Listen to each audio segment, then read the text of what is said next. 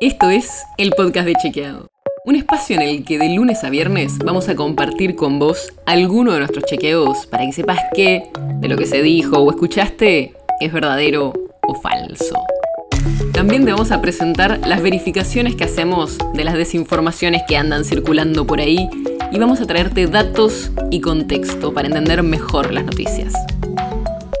Soy Olivia Sor. Hoy te traemos más chequeos del primero de marzo, del discurso que dio el presidente en la apertura de sesiones, porque nuestro trabajo sigue y va a seguir con nuevos chequeos que estamos produciendo.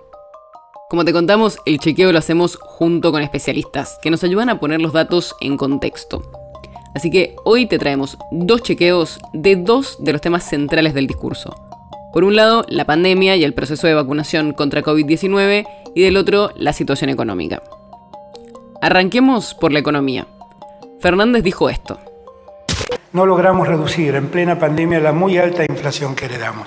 Y desgraciadamente es verdadero. Aunque en 2020 la inflación bajó en relación a 2019, en 2021 volvió a subir a 50,9% y es de los niveles más altos en los últimos 30 años. Solo en 2019 fue más alta. Y las perspectivas para 2022 no son buenas tampoco. Así lo explica Joaquín Waldman, que es economista e investigador del Centro de Estudios de Estado y Sociedad, el CEDES. Bueno, en el año 2020, en el momento de mayores cierres, hubo una caída transitoria que tuvo que ver con muchos sectores, muchos rubros que no estaban vendiendo directamente, no, no había precios todo lo que tiene que ver con servicios, cines, restaurantes, hoteles y demás.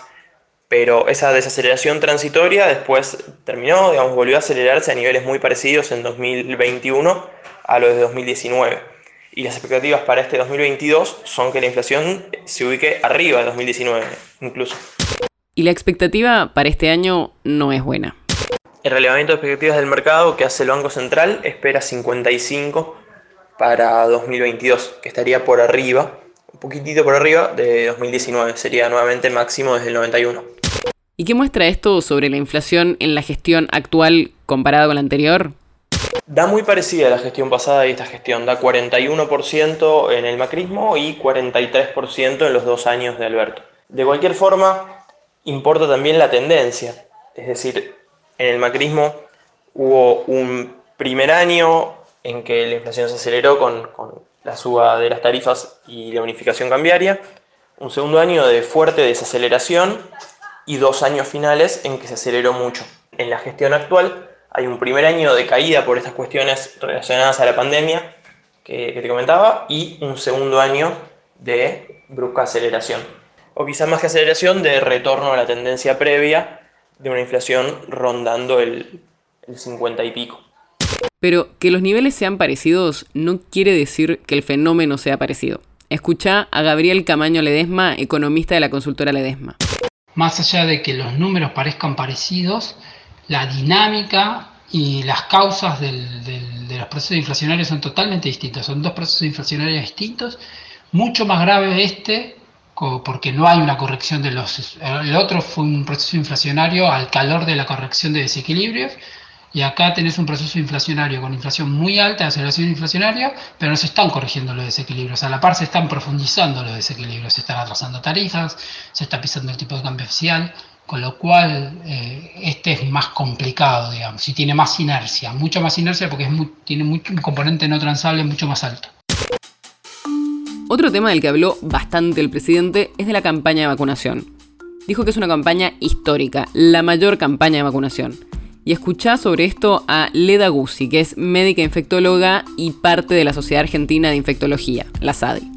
Argentina logró una cobertura de vacunación que es, eh, es muy alta, eh, que es una de las más altas del mundo, alcanzando al 79% de la población con una dosis eh, entonces me parece que sí, que efectivamente, que en Argentina hubo campañas muy buenas de vacunación, pero esta, esta campaña en particular se destaca por esto, la rapidez de implementación, el alcance a toda la población, em, la agilidad con la que también, eh, digamos, se fue desarrollando, la consecución de las vacunas y también sumaría a esto el tema de transferencia de tecnología, ¿no? que es algo que en Argentina se fue eh, de a poco logrando ¿no? para el desarrollo parcial y bueno, también total de vacunas.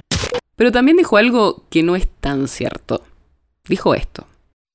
Entre los países con más de 30 millones de habitantes, Argentina exhibe los mayores porcentajes de vacunación en un podio que comparte con China y España. Y esto es engañoso. Porque literalmente es cierto, si tomas solo los países de más de 30 millones de personas, que son alrededor de 50, y tomas solo las primeras dosis, es cierto. Pero si se consideran las dos dosis, que es el esquema completo, Argentina cae al sexto puesto, que igual está muy bien, pero no está primero.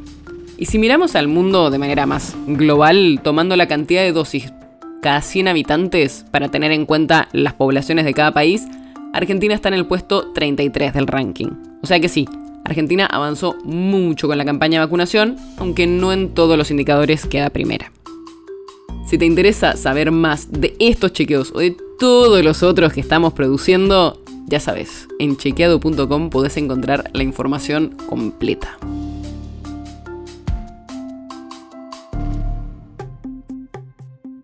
El podcast de Chequeado es un podcast original de Chequeado, producido en colaboración con Posta.